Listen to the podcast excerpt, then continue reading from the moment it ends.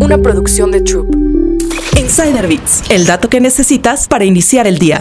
¿Quieres lanzar un podcast? Cuatro cosas que debes considerar antes. Lanzar un podcast puede ser una forma efectiva y relativamente asequible para que las pequeñas empresas presenten su marca frente a una nueva audiencia, construyan credibilidad y respalden otros esfuerzos de marketing. Si bien puede ser un esfuerzo de costo relativamente bajo, lanzar un podcast puede requerir una gran inversión de tiempo. Después de todo, el podcasting es un trabajo de tiempo completo en sí mismo.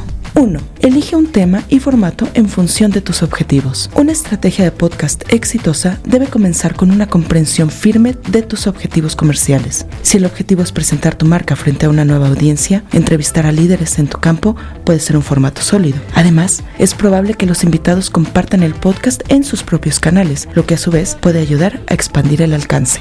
2. Sé consistente. Con el podcasting estás estableciendo una expectativa y la gente nota si hay inconsistencia o no. Debes elegir un formato de podcast que puedas producir de manera realista. 3. Toma en cuenta la postproducción. No es suficiente solo con grabar el podcast. No olvides postproducirlo y crear gráficos promocionales. Hay un montón de herramientas para que sea más fácil para los principiantes. Puedes revisar las herramientas de edición gratuita de Spotify para podcasters o formar alianzas con casas productoras como Troop. Insider Bits, el dato que necesitas para iniciar el día. Una producción de Troop.